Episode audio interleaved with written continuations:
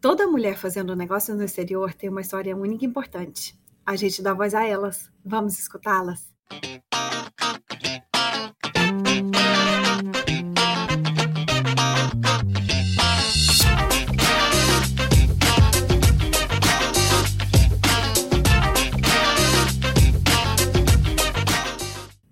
Bem-vindas, mulheres do business. Eu sou a Tatiana Metran, diretamente de Nova York, e hoje eu bato um papo com a Marta Spirk. A Marta é de São Paulo e desde muito cedo ela já demonstrava um enorme interesse pela língua inglesa e pela cultura americana. Junto com a irmã mais velha, ela passava horas tentando decifrar nada mais nada menos que as músicas do New Kids on the Block. Não julgo, gente, eu fazia a mesma coisa.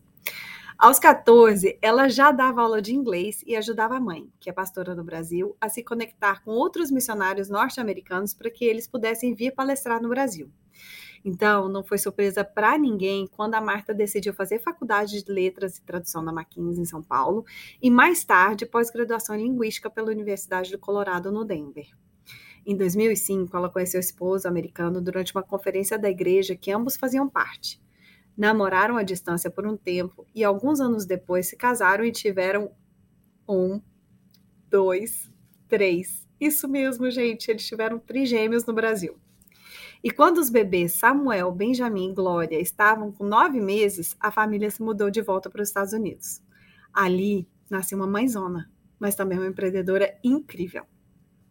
Eu conheci a Marta através da Stefânia, que até já passou aqui pelo nosso microfone. Eu vou deixar aqui para vocês o link para o episódio dela, que ficou também super incrível. Mas desde então, eu venho acompanhando esse foguete imparável que é a Marta. Só para vocês terem uma noção da potência dessa mulher. A Marta tem um programa de membership chamado The Empowered Woman School. Ela faz mentorias, coach para empreendedoras, tem um podcast que se chama The Empowered Woman, lançou recentemente um livro homônimo e a cereja do bolo foi seu TEDx, onde faz um paralelo emocionante entre seus trigêmeos e os três estágios para a ressignificação do fracasso: perdão, empoderamento e transformação. Olha, é muita coisa. Let's bora escutar essa mulher do business incrível, gente. Marta, que prazer ouvir sua voz. Ah, obrigada. Nossa, que introdução. E já podemos parar por aí. Vou chorar, porque foi lindo. Adorei. Foguete foi melhor. Nunca usei essa, esse, esse descrição para mim, mas está muito bem descrito. Gostei. Mulher, você é um foguete, não dá ré. Você sabe que foguete tem isso, né? Tem essa força. Foguete é só para cima e não dá ré. Então você só foi para o é alto olha, muito maravilhoso. Vamos falar do business? Vamos. Eu sei que a sua história ela é marcada, né? A gente até falou por algumas idas e vindas aos Estados Unidos, mas eu queria saber o que te, que, que te motivou a pegar sua malinha entendeu? E as outras três outras malinhas dos seus filhinhos, que eram petitinhos ainda, e seu marido, e voltar definitivamente para cá, para os Estados Unidos? O que, que, que te levou a fazer essa, essa mudança? Então, essa pergunta, não só da primeira vez que eu vim, mas da segunda vez, é, a resposta tem evoluído com o passar dos anos, e quanto mais eu me entendo, eu tenho entendido, na verdade, qual foi a verdadeira motivação.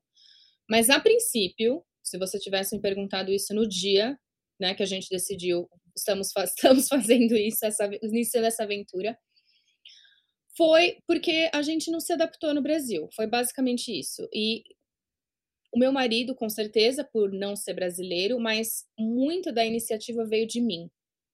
Deu perceber que o meu espaço não era lá mais, de que eu me identificava muito mais com a cultura americana e também que eu queria que os meus filhos crescessem nos Estados Unidos com a mentalidade de uh, sabendo que você precisa correr atrás do que você quer, de que nada vai ser dado de mão beijada. O que eu sei que no Brasil muito seria por causa da minha família, por causa dos meus pais. E foi justamente a minha trajetória de ter saído do Brasil foi de buscar desconforto, buscar desafios.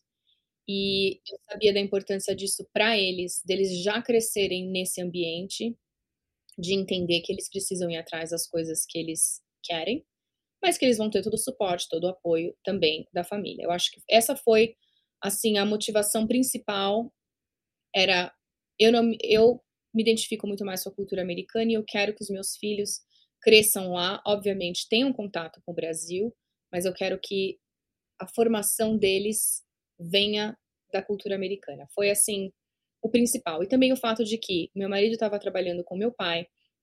Esse foi, na verdade, o, o arranjo que a gente fez, era que ele estaria trabalhando com meu pai.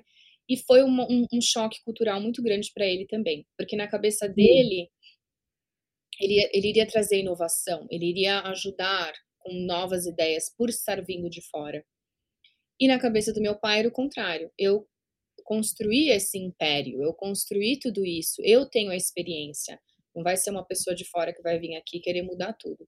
Então, esse conflito mostrou pra gente que não era bem o que a gente tinha imaginado. Não é porque eu tomei essa decisão e essa tem sido a minha trajetória que eu estou negando de onde eu venho e de que não tem espaço mais. Ainda faz parte e ainda vai fazer um papel muito grande no meu futuro. Eu não sei os detalhes, mas eu sei que vai. Que demais. A gente vai falar sobre isso daqui a pouco. É, eu, mas você falou uma coisa aí e, e, me deu aqui essa um decliquezinho aqui.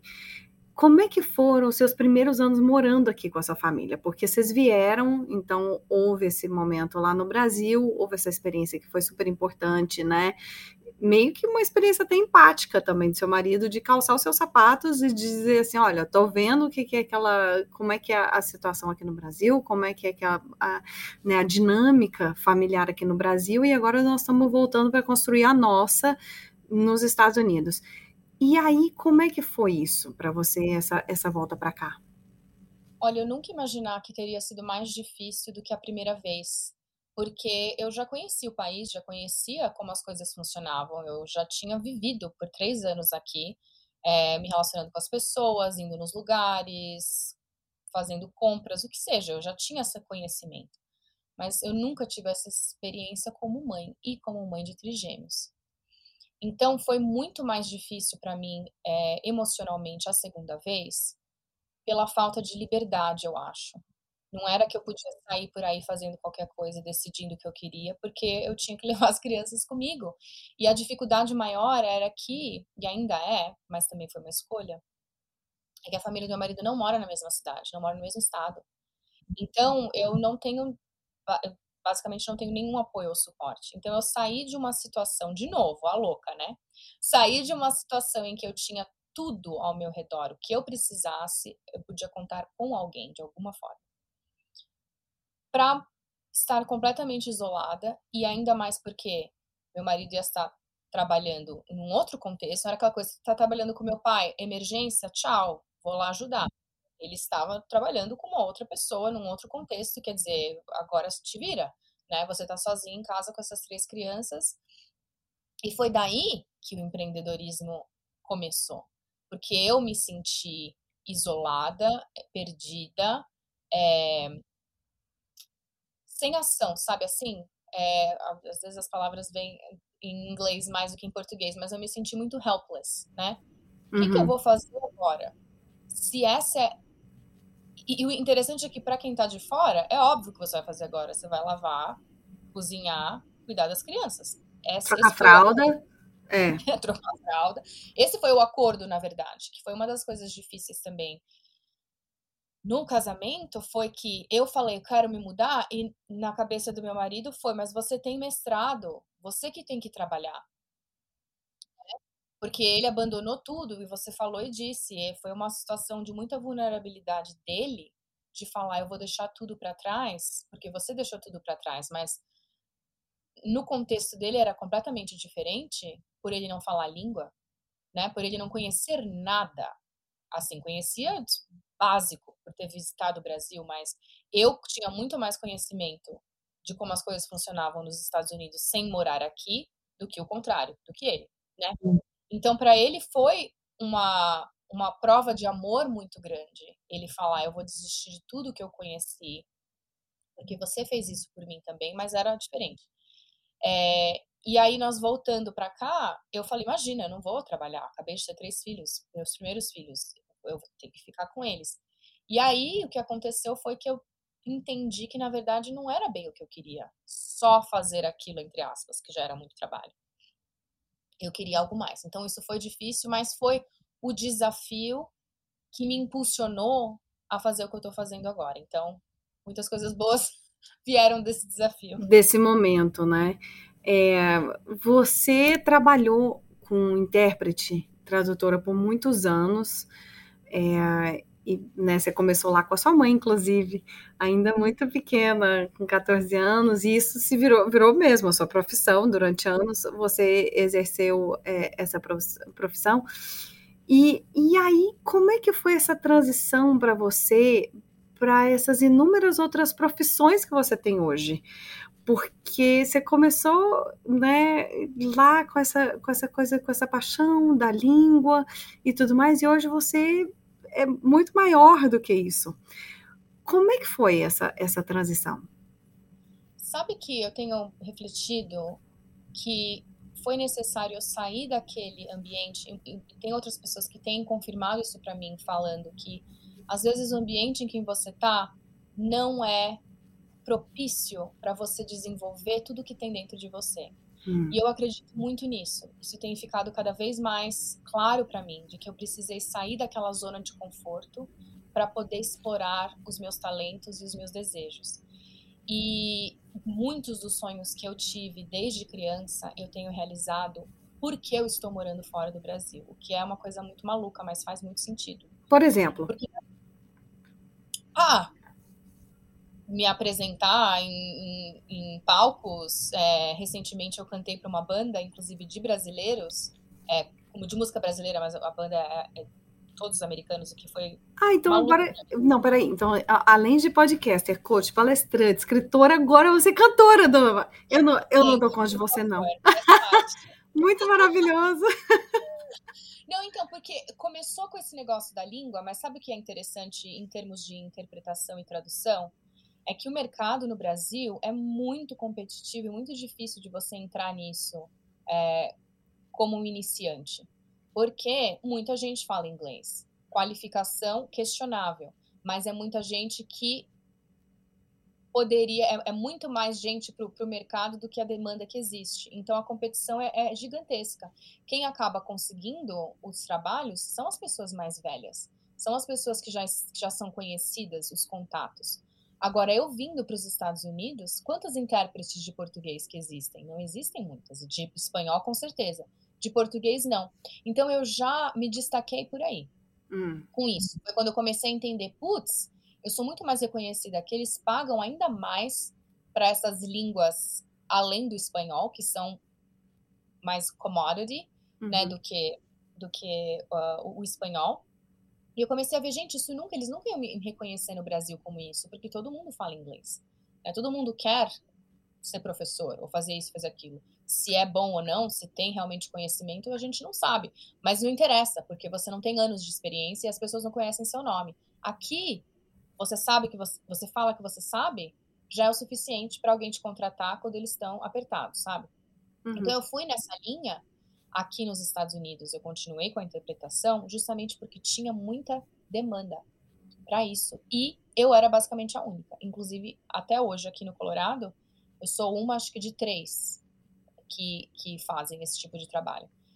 Então, é, eu ainda continuo fazendo isso. Então, na verdade, esse desenvolvimento do empreendedorismo foi simultâneo, foi ao mesmo tempo, porque era a coisa mais segura. Eu já sei isso, eu tenho os diplomas, não é algo que eu preciso provar para ninguém, uhum. porque conversa comigo dois minutos, você já confia que eu sei alguma coisa e dá para ajudar, né? É, é, é, o que tem acontecido. Enquanto no Brasil eu ia precisar dos contatos, dos diplomas, dos cursos. Aqui não precisa de nada disso. Porque, como eu falei, não, não, não tem muita variedade. E então, ao mesmo tempo que eu estava fazendo aquilo, pela segurança financeira, por ser algo mais legítimo, eu comecei a experimentar por esse lado do empreendedorismo e aí descobri, na verdade, o que, que eu gostava, o que, que eu era boa, o que, que as pessoas estavam precisando. E é por isso que tudo isso tem uh, ao longo dos anos mudado um pouco. É eu comecei com, é, como que fala, marketing de rede, e aí que eu fui entender, putz, coaching, adoro, adoro essa parte de desenvolvimento pessoal. E aí fui explorando a questão do marketing e, e aí foi indo. Você é, já disse em algumas ocasiões, pesquisando aqui sobre você, você e agora a gente vai né, apertar esse botãozinho aí que você falou lá no início e que fiquei com ele aqui atrás da orelha, mas vamos entrar nesse tema. Você já falou em algumas ocasiões que você, por ser muito perfeccionista, você sempre quis parecer uma nativa americana, que para você isso é muito importante, o seu inglês estar é, né, perfeito com, como nativo, que as pessoas muitas vezes nem conseguem é, identificar seu sotaque quando você é, fala a língua. Mas hoje você reconhece a importância de honrar essa sua história, as suas origens brasileiras, né? Que é o que você estava falando. Durante o seu TEDx, por exemplo, é, tem um momento que tem uma bandeira do Brasil linda que aparece na tela. E aí eu te pergunto, o que, que te fez abraçar, voltar para a sua cultura de origem? É, e qual que é o impacto que isso teve no seu negócio, essa sua volta?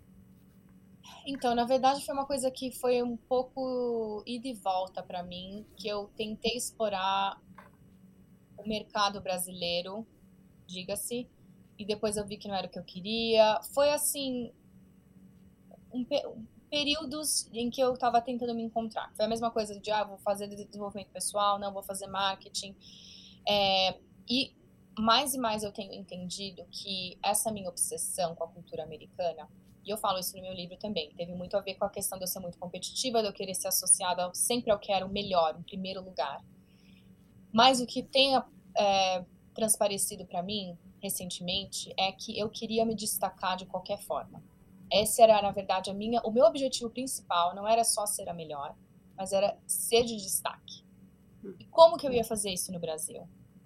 Eu tinha que ser um alien, que não era, que era brasileiro, mas não era, sabe assim? Uhum. Então, quando eu encontrei essa porta de que, putz, eu posso morar fora, eu posso me casar com um americano, eu posso fazer essas outras coisas, foi quando veio essas luzinhas de que é assim, você vai ser essa outra persona, né? Esse, essa outra é, parte de você, essa outra identidade.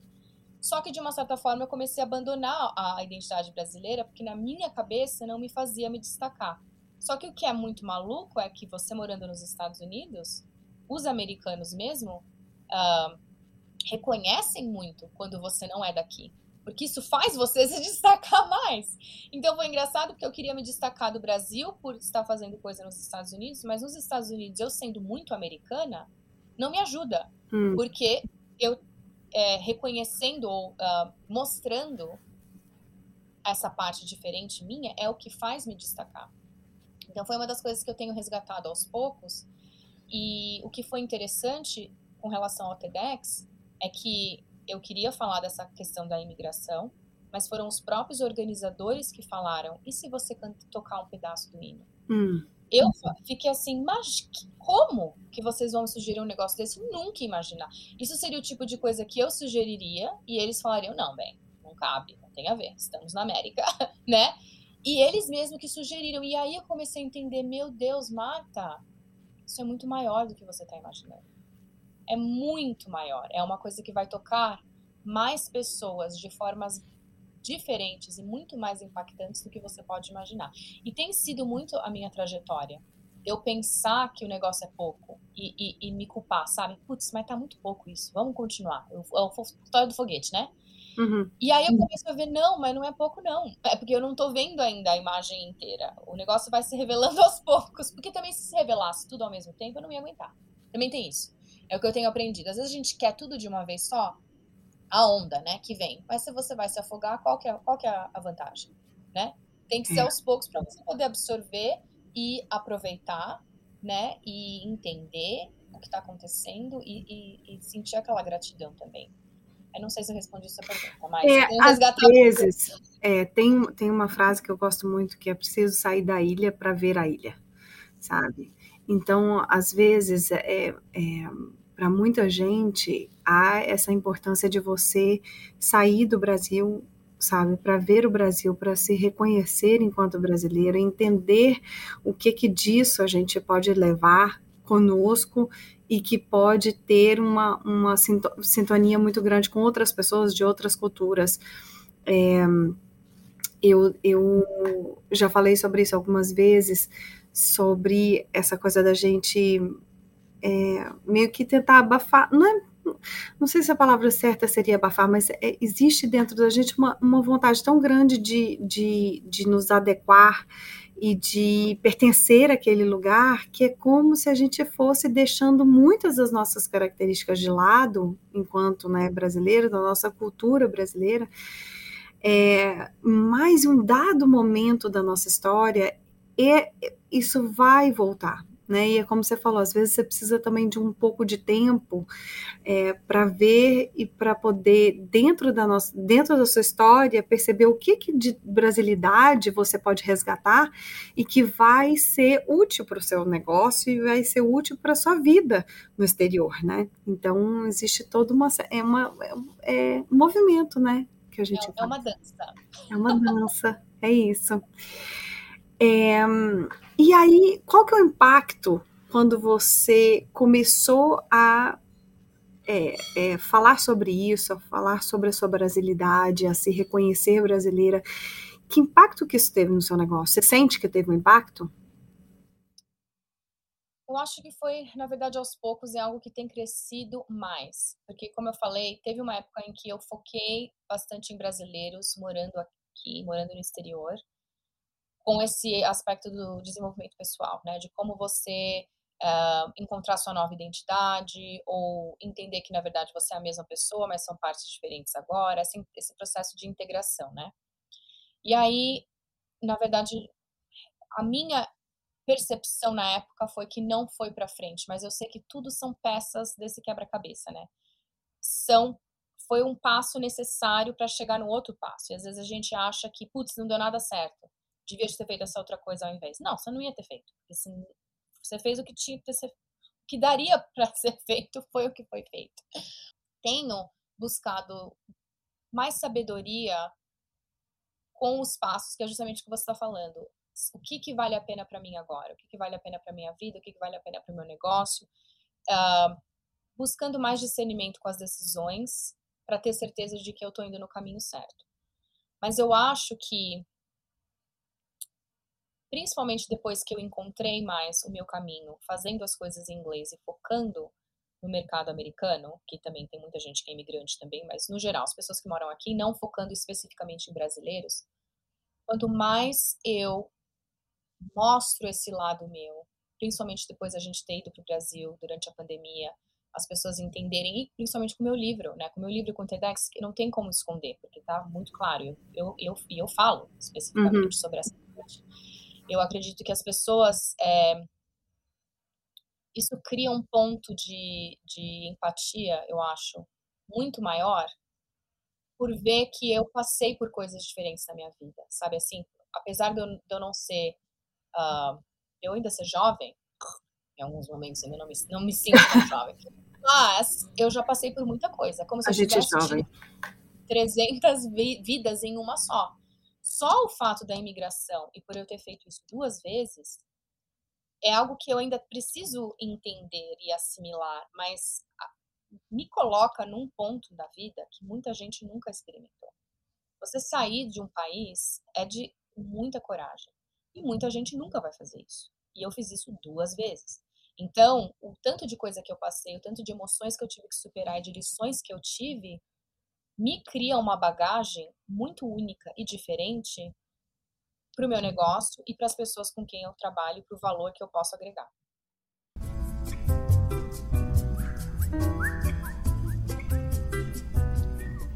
Ei, mulher do business, esse papo tá muito bom, né? Mas calma que tem mais. A gente ainda vai falar sobre descobertas relacionadas ao business, carreira no exterior e no final ainda tem aquele bate-papo com a nossa convidada. Se puder, compartilhe essa belezura de podcast nos seus grupos e redes sociais, assim mais mulheres vão se enriquecer com o conteúdo único que a gente cria aqui. E não se esqueça de marcar a gente nas suas redes sociais. Eu prometo chamegos no episódio seguinte. Para encontrar a gente é só digitar arroba Mulheres do Business. A gente está no LinkedIn e no Instagram. Agora, bebe uma aguinha e let's bora continuar essa conversa inspiradora. Eu estava vendo aqui, reparando aqui uma coisa.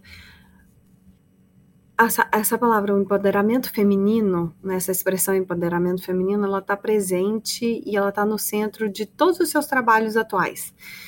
No podcast, ele se chama né, The Empowered Woman, seu livro, um, também tem a parte do TEDx que não está com esse nome, mas eu, eu sinto que existe muito essa, esse, esse centro do empoderamento feminino.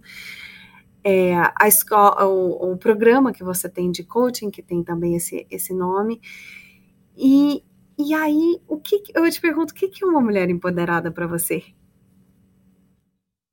Olha, desde o princípio, mas tem evoluído também. A minha ideia com toda essa questão de empoderamento é você entender que você está no controle da sua vida. De que você que tem que tomar responsabilidade pela sua felicidade, pelo seu sucesso. Isso é uma das coisas que eu acredito que eu aprendi com a cultura americana. Que não é aquela coisa seja o que Deus quiser, é aquela coisa eu quero e eu vou fazer acontecer. Claro, sabendo que Deus vai me ajudar, que tudo é no tempo certo, mas que se eu não tomar iniciativa, não dá para eu sentar e esperar. Muitos, em muitos momentos na vida a gente precisa ter paciência e esperar, mas não é o esperar sem fazer nada ou sem intenção, é um esperar intencional, é, é mantendo aquela visão dentro de você dando os passos possíveis, necessários, para atingir aquilo. E é muito do que eu tenho vivido e encorajado mulheres a fazerem. É, você tem aquele sonho, você tem aquela visão, não foi de ontem. Isso está dentro de você desde que você era pequena. Então, se você realmente quer que isso aconteça, você pode. E eu acho que, principalmente morando nos Estados Unidos, que é a terra da oportunidade, né, American Dream, tudo isso, foi o que me impulsionou a, a entrar nesse caminho de saber se você quer realizar alguma coisa, é aqui que vai ser, é aqui que vai dar certo, porque a mentalidade daqui é assim, né? E é, na verdade, a mentalidade que eu quero trazer para toda mulher. É entender que tudo é possível. Que a distância entre o que você quer e o agora é você acreditar que aquilo é possível. E que pode ser que demore mais do que você imagina, mas é inevitável você sabe que você vai atingir. Sabe assim, que, que o tempo não é tão importante quanto você trabalhar na ideia de que vai acontecer. Não interessa quando. Então, essa é a minha. É, eu, eu, eu entendo seu ponto. Eu tenho. É, talvez eu, eu acho que eu, eu gostaria de fazer um disclaimer aqui. Como é que eu vou colocar isso? É que eu, te, eu tenho um sentimento comigo que é, essa coisa do olha, você quer, você quer, você pode, você consegue. Eu, é, eu tenho um disclaimer que é a questão de classes sabe? Que eu acho que também a gente precisa colocar que isso é que essa, essa é uma possibilidade para mim, tá? Não sei, quero ouvir você sobre isso. Que é a sua. Como é que eu vou dizer? É como se você é, colocasse. Quando tá todo mundo no mesmo, no mesmo barco, e aí você dá os mesmos eh, ferramentas para todo mundo, eu acho que isso é super possível disso acontecer, e aí cada um vai dar seus pulos para ver como é que é que vai sair, sair dali. É, mas quando a gente tem pessoas que têm é, é, que não estão no mesmo barco, que estão no mesmo, né, no mesmo mar, mas que não estão no mesmo barco, essa coisa do de olha, é possível, e você basta você acreditar, basta você colocar a sua intenção e fazer e trabalhar, é, a gente está partindo de, de barcos diferentes, então com ferramentas diferentes, e aí eu acho que isso é, é um pouco mais complicado, mas eu não sei, se, como é que você vê essa coisa de é, desse eu quero, eu posso, eu consigo, um, quando a gente fala de realidades, por exemplo, sociais, que são tão diferentes. É, é possível. Sim, eu, eu acho que é possível e existem muitas, uh, muitos exemplos de que isso é muito possível, não só brasileiros, como em toda parte do mundo. Mas uma coisa que eu sempre gosto de deixar claro, e na verdade é algo meio que recente, e principalmente depois de eu ter publicado o livro, eu não sei se era algo que eu tinha insegurança a respeito ou se eu não tinha reconhecido ainda, então por isso não achei que era relevante. Mas existe a expressão uh, em inglês que chama rags to riches, né? que você vê, vai dos trapos às riquezas, tipo história de Cinderela. Você não tem nada e aí você constrói a sua vida. E a minha história, na verdade, é o oposto. Eu saí de uma condição muito privilegiada no Brasil para buscar o desafio. Foi o que eu falei no início. Eu busquei o desconforto. Tanto que para minha família foi muito difícil eles entenderem o que, que eu estava fazendo.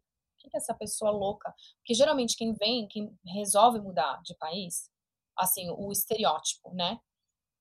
Eu já moro numa condição não muito boa num país de terceiro mundo, eu vou tentar a vida num outro lugar que vai me dar mais oportunidades, que seria a tal dos trapos às riquezas, potencialmente. E eu, na verdade, eu escolhi não ter tudo de mão beijada, porque eu queria viver as experiências, eu queria passar por aquilo. Então, eu acho que apesar de eu não ser o exemplo que você disse, por exemplo, né, é, de não ter as ferramentas. Uhum. Eu joguei as ferramentas fora, diga-se de passagem, para falar não, eu quero fazer de outro jeito. Não era para provar para ninguém não. Eu queria passar por aquilo. Então eu acho que pro seu ponto é responsabilidade de cada um de nós que está atingindo esses sonhos, independente do, do ponto em que começamos, de ajudar as outras pessoas com a nossa experiência. E é muito do que eu encorajo as mulheres empreendedoras com quem eu trabalho. É você entender que a sua história, por mais que você pense, putz, mas não, eu não vim da, da favela, então ninguém vai querer ouvir a minha história. Porque foi tudo de mão beijada, foi Não foi, você sabe que não foi. Você, na sua história, sabe que não foi assim. A gente cria as histórias na cabeça de que o outro vai achar que não foi tão impactante porque não foi o estereótipo. Mas, na verdade, toda a história tem um impacto. Porque foi um crescimento, foram desafios diferentes e que pessoas diferentes vão se conectar e entender. Então, e eu tive uma conversa recentemente no podcast que falava justamente sobre isso. Imigrantes geralmente vão para as indústrias de trabalho braçal, né? Vão colocar é, tijolo, vão é, colocar tijolo, piso, vai trabalhar com limpeza, mas existem os outros que saem desse estereótipo porque pensam mais alto e falam: não, eu vou abrir minha empresa, eu vou tem gente que começa com limpeza e abre uma empresa de milhões de dólares é, empregando outras pessoas, mas começou com algo mais humilde. Mas tem essa visão, né? Já é mais visionário. Eu acho que a responsabilidade de qualquer um, em qualquer ponto que eles tenham começado, a mostrar essa história para os outros. E essa é parte das, das ferramentas que nós podemos contribuir, é justamente a nossa história para que os outros entendam que sim, é responsabilidade deles encontrarem as ferramentas ou fazerem as suas próprias ferramentas com base na história única que eles têm. Eu, eu concordo, eu assim concordo muito com você, mas eu esse disclaimer aqui para mim ele fica muito forte que é isso vale muito para essa realidade dos Estados Unidos, porque por exemplo na realidade do Brasil, cara, é uma outro para mim é, eu, é, até mesmo você falou no início a coisa de olha lá você precisa conhecer gente você precisa ser alguém. Então, para quem não conhece, para quem não tem, não basta só o seu trabalho, não basta só você pegar e falar assim, não, hoje eu vou acordar todos os dias, seis horas da manhã, e vou dar o sangue aqui e vou subir a minha empresa e, e a coisa. Isso para mim é muito forte aqui nos Estados Unidos e os Estados Unidos ele te dá essa oportunidade, sabe? Mas eu não, eu não sinto que isso é possível para uma realidade no Brasil. Eu sei que o nosso público ele é muito de quem é, mora fora, é, e, e que, que essa realidade se aplica realmente de, olha, você quer, acorda cedo, vamos lá, vamos fazer, e a coisa vai vingar, é, mas eu, eu, eu tenho esse sentimento que, de, que no Brasil, cara, é é só, é só 7 a 1, sabe? Assim, é muito difícil de uma pessoa sair de uma condição social e, e e ela trabalhar insanamente, e ela, sabe, porque a gente tem um mecanismo que ele é feito para perpetuar, sabe, a sua condição, você tá ali, você vai ficar naquele, naquele nível de pobreza, e você, essa ideia do self-made man no Brasil, a, além de Silvio Santos, você não tem, cara. Você, não, você tem muito pouco, porque você tem um sistema que não é feito para abraçar o self-made person, né? Vamos colocar Sim. assim. É. É... Eu acho que, tanto na questão da responsabilidade, eu acho que as pessoas que mais e mais a gente tem visto empreendedorismo no Brasil nesse aspecto talvez não tão impactante quanto o Silvio Santos, mas existem muitos que têm, que, têm se destacado e eu vejo como uma responsabilidade deles, como eu falei, de mostrar essa história, de falar o que, que foi necessário, quais foram os passos, que é muito o que acontece aqui. Que existe uma grande indústria de coaching nesse aspecto, justamente que a pessoa fala, foi isso que eu fiz, foi com essa pessoa que eu me conectei, foram, essas, foram essas as portas em quais eu bati. É responsabilidade dessas pessoas mostrarem esse caminho, porque se eles estão conseguindo é porque existe oportunidade. Agora a questão de ter mais abertura para as pessoas entenderem quais são esses passos, porque eu acredito que a motivação, se tiverem o caminho for mais claro, existe. Com certeza. É... Como que uma mulher pode empoderar outras? Adorei essa pergunta quando eu vi que você me mandou, porque para mim sempre volta para aquela responsabilidade pessoal. Você só pode empoderar as outras pessoas se você entender que você precisa se empoderar primeiro. É impossível você empoderar outras pessoas se você uh, as vê como competição. Não vai dar. E como que você elimina essa, essa competição, que na verdade eu acredito que nunca é 100% eliminada, né? Mas uh, é aquele trabalho constante no nosso subconsciente também, nos nossos traumas e tudo mais. Mas é você entendendo que cada um tem um espaço, né? Eu fazendo uma coisa não tiro o seu espaço de poder fazer algo muito similar. Nós sempre vamos nos complementar porque as nossas histórias são diferentes, então não é como a expressão em inglês é comparar maçã com laranja, não tem como. Uhum. É diferente. Mesmo nós temos brasileiras imigrantes fazendo algo similar, não é igual. E sempre existe um espaço para colaboração. Então, se alguém se vê querendo encorajar mulheres, o primeiro passo é se encorajar e se enten entender que você é única. Você só consegue ver a, a, essa esse aspecto de, de singularidade nos outros quando você entende a sua singularidade. Ai, ai, que lindo isso. Muito forte. Muito forte. Essa coisa de você se identificar como sendo único, sabe? É muito difícil, mas é uma vez que a gente consegue entender, é libertador. Você foi empoderada por outras mulheres? Sim, com certeza. Tive muitas, muitas mentoras que me ajudaram na, na minha jornada. É, em muitos aspectos, eu vejo a minha mãe como uma grande influência, porque ela foi muito pioneira uh, na própria indústria dela, que não deixa de ser um, uma indústria, que não deixa de ser um. Um, uh, um business, né? Não deixa de ser um business. Por ser mulher e fazer o que ela ainda tem feito, é, foi algo que é, foi, foi desafiador, né? Porque geralmente o homem é que tem o papel de ser o líder em termos religiosos, né? E aí a mulher tá só ali de apoio. Na verdade, ela foi que, que liderou tudo. Então foi um grande exemplo para mim de perceber que eu poderia estar liderando algo, de que eu poderia estar fazendo algo sem tirar uh, do, da função ou do apoio do meu marido, mas me vendo como aquela força única com com identidade própria, com, res, responsabilidade de, de, dividir a minha mensagem e de uh, empoderar outras pessoas. E muitas amigas, mentoras, na verdade, quando, você, quando eu vi essa pergunta sua, eu pensei numa amiga minha que a gente desenvolveu uma amizade muito forte em pouco tempo, desde o ano passado. É, e ela é muito parecida comigo. Ela é americana, mas ela é quase brasileira na minha cabeça. Ela é da Flórida, a família dela é, é, tem origens em Cuba. Então ela é meio latina e uma combinação bem legal, a gente se entende. Ela é uma pessoa que desde o princípio eu vi e eu falo para ela, falo, ah, mas não é tanto assim. Para, não é tanto assim, mas eu vejo nela, porque é muito diferente de mim, dessa questão da comparação, de que ela entende tão bem a singularidade dela que ela consegue apreciar isso nos outros. Então não é algo que é muito interessante, porque a, a, questão da competição e da rivalidade com mulheres é complicada. Eu acho que com o ser humano no geral, mas eu acho que com mulheres isso é ainda maior.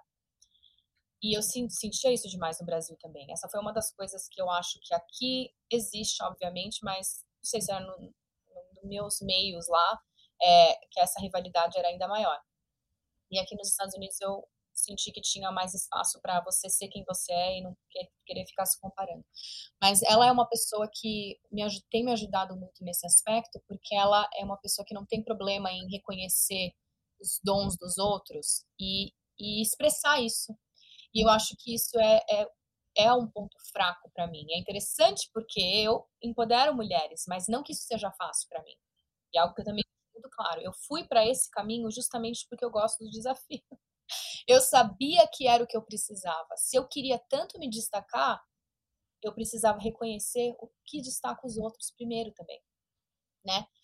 É, é, na verdade, é algo simultâneo. Eu tenho que reconhecer isso nos outros, porque se eu estou querendo tanto me destacar é porque eu quero a glória para mim, mas eu preciso reconhecer nos outros para que eles possam reconhecer em mim. É uma coisa muito maluca, né? Então, é, essa minha amiga tem me ajudado muito nesse aspecto de ver que existe essa possibilidade de eu me transformar nessa pessoa que vê algo bom nos outros e não me sinto ameaçada. De que, putz, você é melhor que eu, e agora? O que eu vou fazer? Não, tem nada a ver. Cada um na sua. Cada um no seu quadrado. E tem a ver também com a coisa que você falou de sobre ser único, porque a partir do momento que você se reconhece único, você sabe que não tem competição, porque não. ninguém pode ser você melhor do que você mesmo. É, isso mesmo. Então, já que isso acontece, já que você, entendeu? Já é... Mas você sabe que agora essa coisa que você falou me bateu em mim. Ah. Bateu bonito essa coisa que você falou do é, você quer ver nos outros, reconhecer, empoderar os outros, porque assim você vai ser reconhecido, né? Você está esperando que os outros é uma coisa, uma moeda de troca. Olha, Isso. bateu, bateu bonito aqui. Tô aqui, ó, ficou aqui na minha cabeça agora esse negócio. Se eu tô também nessa vibe de, é, sabe, a partir do momento que eu tô entrevistando essas mulheres, até que ponto que é, é, para mim também é uma vaidade de querer que elas reconheçam em mim alguém que tem um valor, sabe? Bateu é. aí. Parabéns, dona Marta. Mais uma vez a senhora me fazendo pensar. Obrigada. Nada.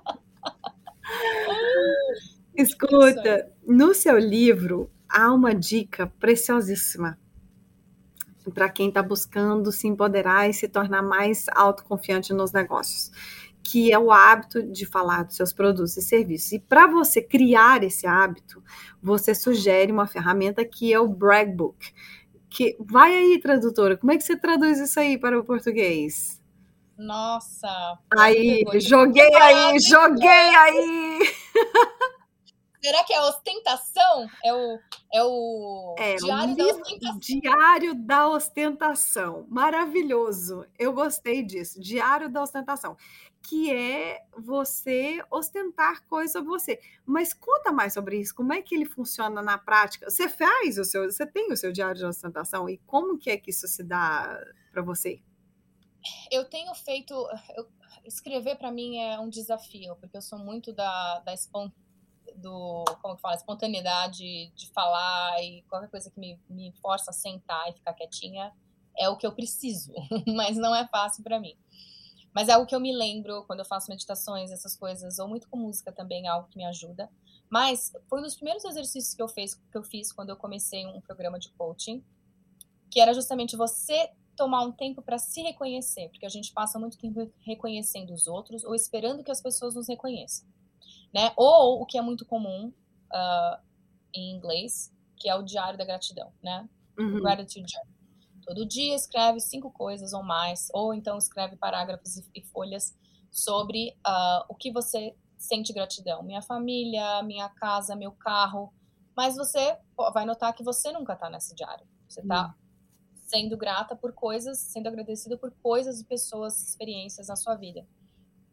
Então, é esse, essa, essa prática me tocou muito, justamente por muito que eu falo no livro, essa questão da minha personalidade, de eu querer que as pessoas me vejam, de eu querer que elas me reconheçam. Eu comecei, foi aí que eu comecei a entender, putz, eu não posso controlar quando as pessoas me elogiam. É uma situação impossível, porque se eu tô querendo isso demais e eu não posso controlar, é um fracasso iminente, né? Agora, se eu posso me reconhecer a qualquer momento, porque eu tenho controle do que eu faço, meu Deus, posso fazer isso toda hora. E isso vai me suprir. Então, quando alguém me reconhecer, vai ser o bônus. Hum. Eu não estava esperando, então é muito mais legal porque é uma surpresa, não é o que eu estou, uh, não é a minha sobrevivência, né? Putz, se ninguém me elogiou hoje, Ferrou. acabou. Ferrou! Então, é, é, a ideia dessa prática é essa. Que a gente espera, putz, que alguém fale, nossa, o jantar foi ótimo, olha, você limpou a casa, tá demais. Olha, você cortou o cabelo, que linda. Só que tem dia que ninguém vê nada disso. E aí a gente fica com o ovo virado.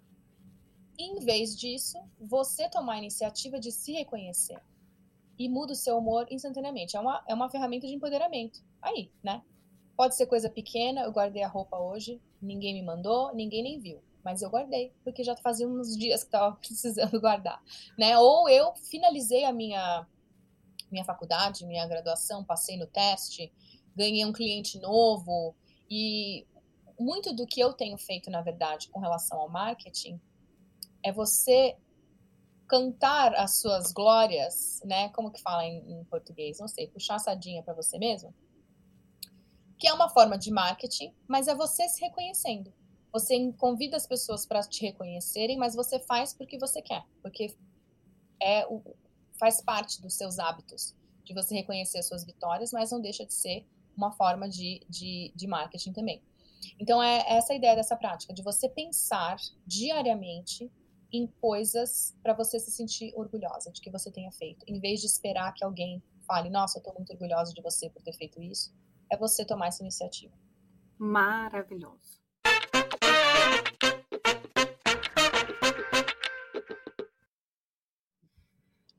Vamos fazer um bate-bola rápido. Vamos. Passar para o bloco 3. We Mind Your Business. Marta, esse é um quadro fixo onde a gente faz um bate-bola de perguntas idênticas e respostas rápidas para todas as convidadas. Você está preparada? Tô, acho. Vamos lá. Qual o primeiro produto ou serviço que você vendeu quando você era criança? Ai, meu Deus. Teve uma época com a minha irmã, a gente pegou uns cacarecos em casa, era apontador, colarzinho, e a gente andou pelo bairro perguntando se alguém quer comprar. Foi uma das primeiras coisas que a gente fez.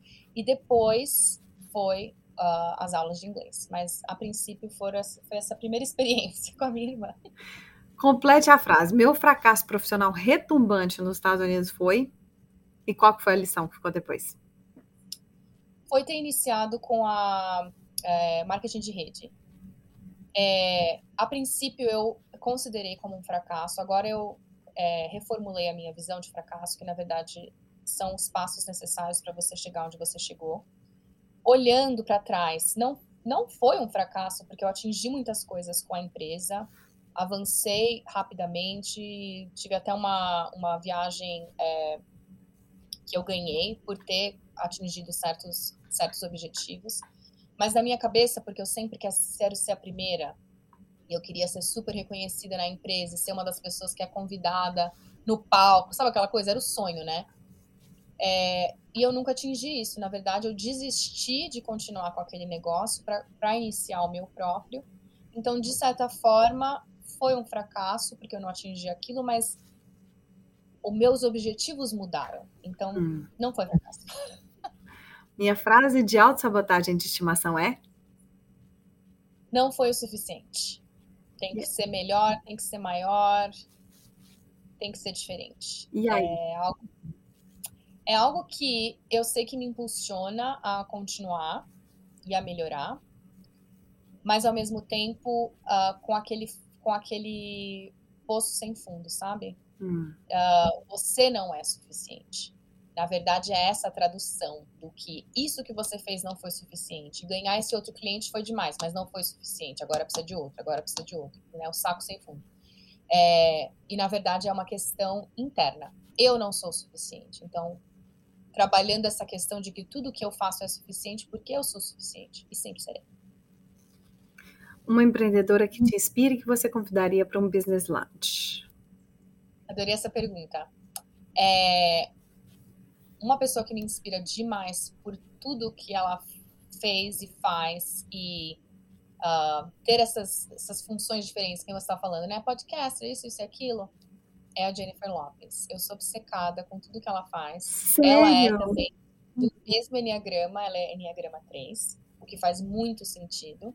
por estar em várias indústrias ao mesmo tempo e muito bem sucedida também, mas também não muito reconhecida. É uma pessoa muito guerreira, de que começou muito do zero, né? E foi atrás e agora é reconhecida no mundo inteiro. Então, adoraria ter uma conversa com a, J, com a, J, com a J-Lo. J-Lo from the block, muito bem. O dinheiro não é problema. Para onde você levaria ela aí no Colorado? Olha, uma coisa boa que eu poderia levar ela é que é, é, faz parte desse, desse projeto recente que eu fiz, que eu cantei com essa, com essa banda, que tem uma comunidade de brasileiros em Boulder, aqui no Colorado, que faz festivais brasileiros anualmente. Então, de repente, tem é, bateria e tudo mais. Eu poderia levar lá e falar: olha, estamos no Colorado, mas com gosto brasileiro. Ah, com certeza. Ela não, não ia recusar, não. Conheço o J-Lo. Quer dizer, eu pessoalmente não, ainda não, ainda não. Mas você vai conhecer ela e aí você vai me apresentar. Qual o borogodó do seu business? Dos seus business, né? No plural. O que tem vindo para mim muito recentemente, que é o que eu quero explorar mais no meu marketing também, é a questão da permissão. Hum. É, eu me dando permissão para fazer as coisas e dando permissão para as mulheres fazerem o que elas querem. A, a, a, questão do sonho, né? De você tem aquilo dentro de você, por que, que a gente chama de sonho? Ah, porque nunca vai acontecer. Tá lá, um, né? É o filme, é o filme. né? Que você assistiu um dia, mas você nunca vai, nunca vai viver. E é aquela coisa de que muitas vezes a gente não atinge porque a gente ainda está vivendo naquele plano que é o sonho, mas e se o sonho realmente for uma realidade? A gente tem aquele medo, né? Mas quem sou eu? A gente é, existe uma, uma, frase da Marianne Williams, Williamson, agora esqueci o sobrenome, mas que ela fala: o nosso maior medo não é das nossas trevas, o nosso maior medo é da nossa luz. Hum. A gente, às vezes, não sabe se a gente aguentaria realmente ver todo o nosso potencial, que é aquela questão da onda, né?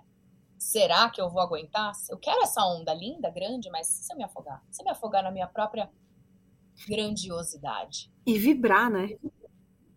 Será que eu vou conseguir manter essa vibração de luz, essa vibração? E esse, esse sabe, você sobe um degrau.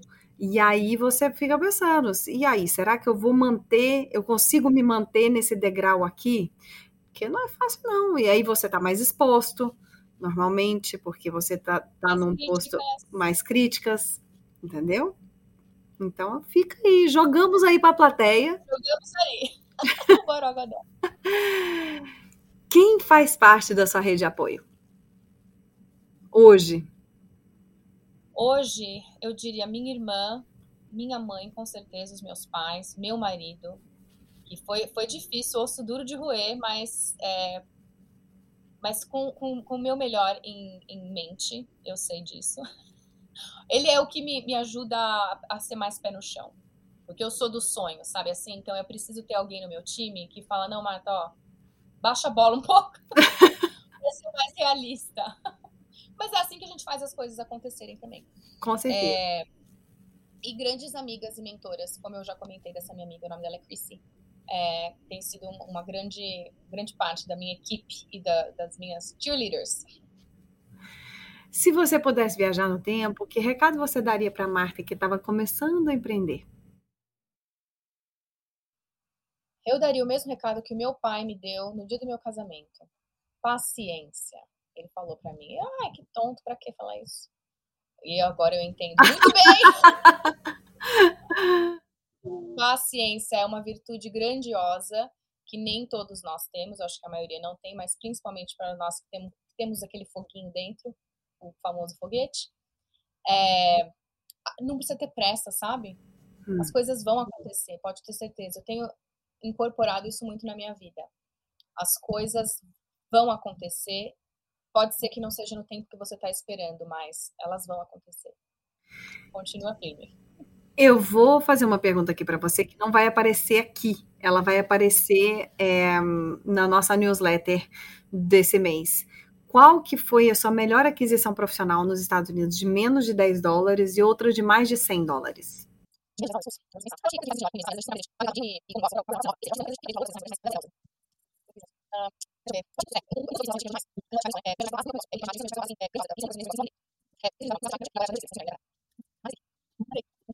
Respira fundo e fala seu nome completo.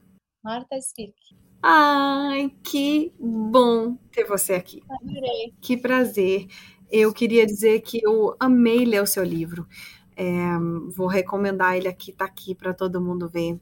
Esse, esse livro é um livro que eu achei ele bem resolvido ele tem as, as, algumas coisas é, que a gente já sabe, mas que é muito bom de escutar de novo. Eu acho que ele tem duas ideias aqui que eu já te falei, que elas são, para mim, valeram ouro.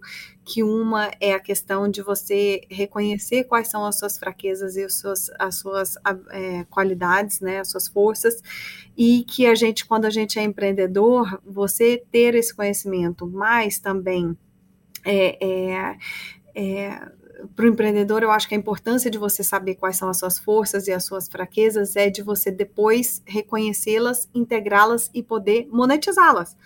Né? É, ter esse conhecimento para poder fazer algo em cima disso, é, eu acho fantástico. E a segunda é, coisa que eu acho também incrível foi quando você fala sobre a questão do. Um, de você escutar o seu cliente, você escutar as pessoas e entender o que, que da sua história pode ser interessante para eles. Então, isso requer muita humildade da nossa parte de entender o que, que é que cada um. É, o que, que as pessoas precisam saber sobre nós. Eu achei isso fantástico. Marta, obrigada. Onde é que as pessoas podem te achar? Qualquer lugar nas redes sociais, Marta Spirk. Acredito que eu sou a única que existe no mundo. Mas o meu website é martaspirk.com. O podcast que você já falou, todas as informações estão no site ou no Instagram, no Facebook. Estamos por aí. Muito obrigada, querida. Mulheres do Business, que episódio profundo, hein? Fiquei pensando aqui que, como Marta, é, eu tenho um privilégio gigante e com esse privilégio vem também a responsabilidade enorme de compartilhar a minha história, de compartilhar a história de tantas outras mulheres de uma maneira que isso sirva de inspiração para vocês e que sirva para que a gente se sinta menos só. E eu acho isso muito profundo. Importante também esse ponto é, que a Marta tocou com relação à nossa singularidade. É, a gente passa tanto tempo querendo se adaptar, se adequar, um, né, ser igual a todo mundo, entre aspas, quando a gente, sobretudo quando a gente mora no exterior, né? Quando na verdade o que torna a gente especial é a nossa singularidade, é, é o fato da gente ser diferente. Se celebre, mulher do business, celebre as suas diferenças.